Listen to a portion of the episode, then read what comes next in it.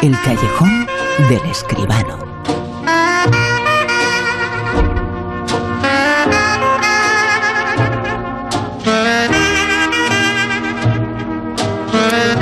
La actualidad del mundo del cine, el mundo del cine que tiene aquí en La Rosa de los Vientos un nombre propio. Él es, ese nombre es José Manuel Esquivano. Muy buenas, ¿qué tal? Hola Bruno, buenas noches, ¿qué tal? Y como siempre, José Manuel, estamos eh, pendientes de la taquilla. ¿Se recupera, no se recupera? ¿Cuál es el dato? ¿Ha subido, ha bajado?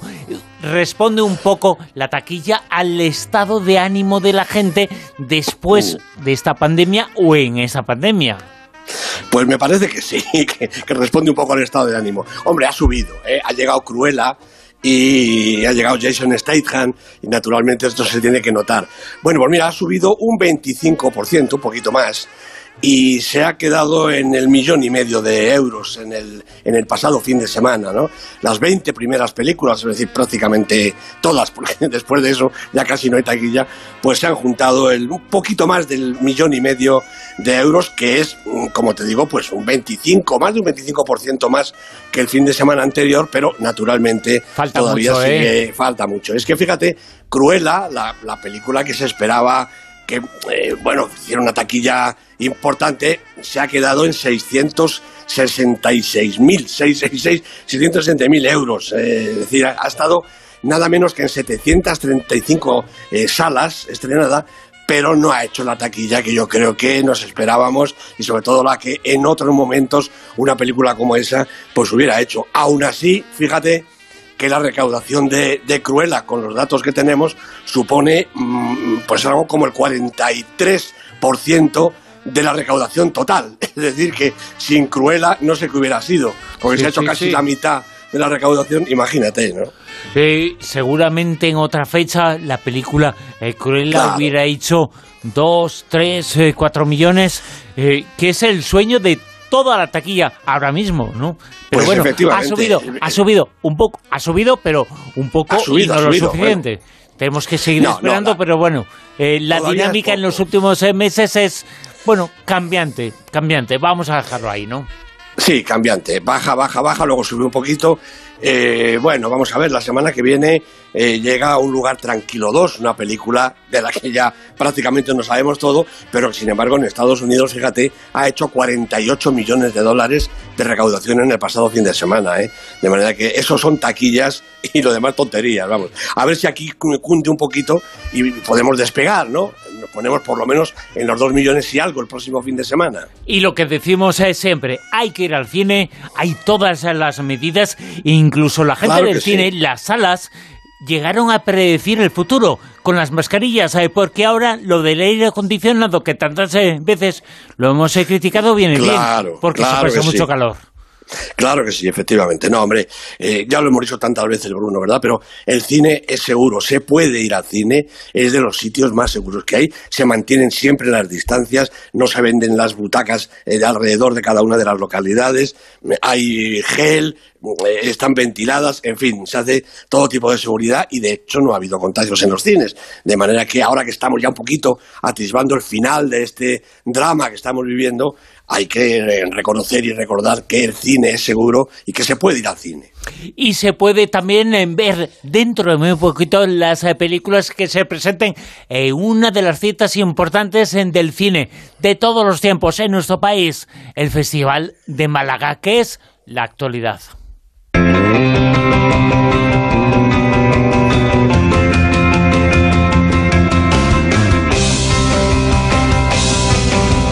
No fue ya su cita, un clásico ya del cine español. El cine en España ya no se comprende sin Málaga y sin el festival.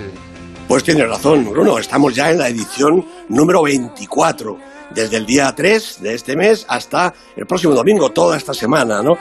Eh, hombre, no es la fecha habitual y estamos como estamos, con lo cual, pues incluso la ciudad de Málaga, que siempre se engalana tanto, que siempre vive tan a fondo el festival, este año, pues lo vive de una manera un poquito atenuada. Pero bueno, no importa, no importa. Hay películas españolas, hay películas a competición, por ejemplo, el cover de Secund de la Rosa, que inauguró el festival, 15 eh, horas de Judith Colel, Años Luz de Joaquín Maguad, Ama de Julia de Paz, Cómo mueren las reinas de Luca Turturro, Chavalas de Carlos Rodríguez Colás, Con quién viajas de Hugo Martín Cuervo y Amalgama de Carlos Cuarón, el, hermano de Alfonso Cuarón, que trae una película al festival. ¿no? Todas estas películas en la sección oficial a competición.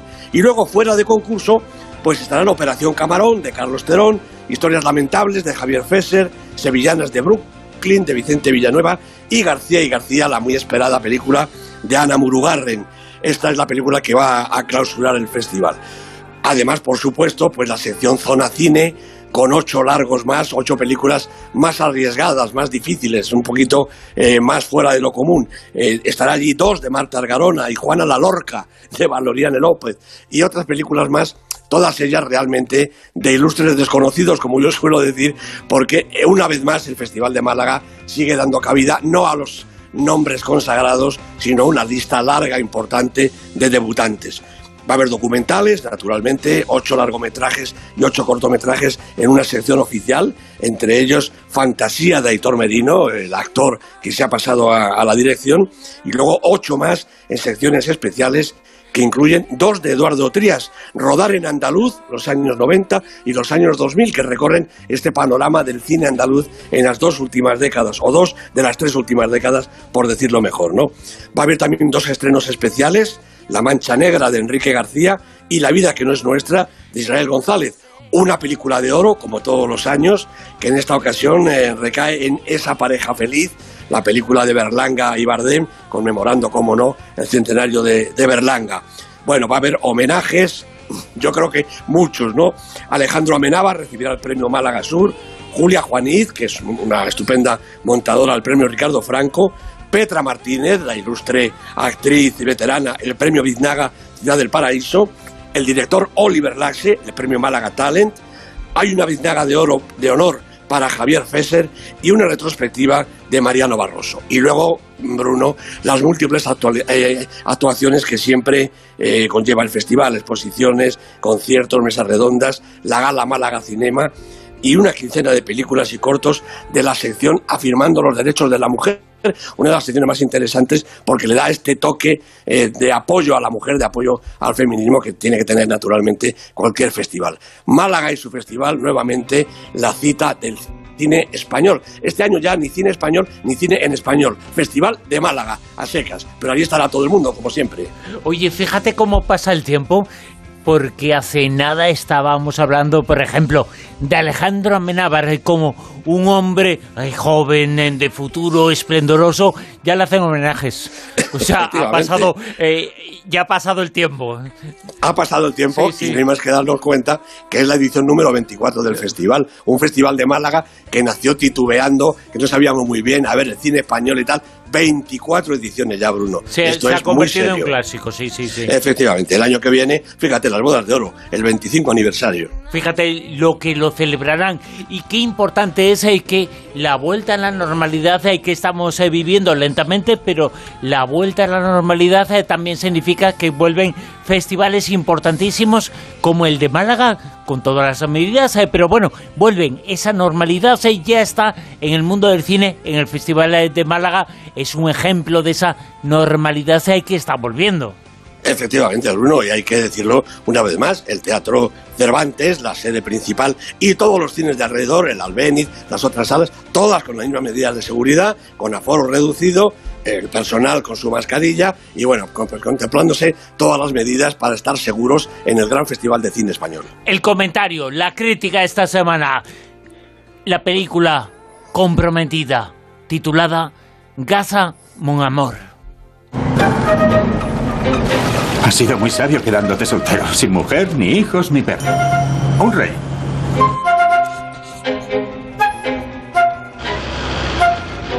He decidido casarme. Te encontraré una buena esposa. Seguro que no te arrepentirás. Tú en particular no te metas en esto. Buenos días. ¿Por qué no te vuelves a casar? ¿Te parecería bien? ¿Por qué no? Tengo unos pantalones para arreglar. He oído que usted los arregla. Deme dos días.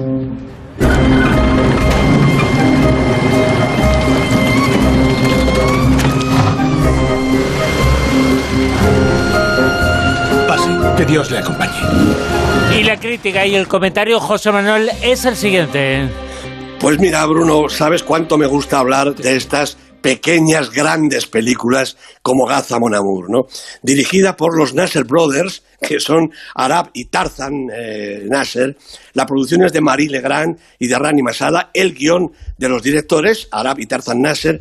Y los protagonistas, Salim Dau, Yam Abbas y Maisa Abdel Hadi. Bueno, Arab y Tarzan Nasser son una pareja de hermanos directores de cine. Bueno, recordemos que hay muchos hermanos directores de cine, los Cohen, los Dardenne, los Wachowski, los Farrelly, bueno, las Wachowski habría que decir, los Farrelly, los Taviano y algunos más, los Lumière, por ejemplo, ¿no? Pero estos son especiales.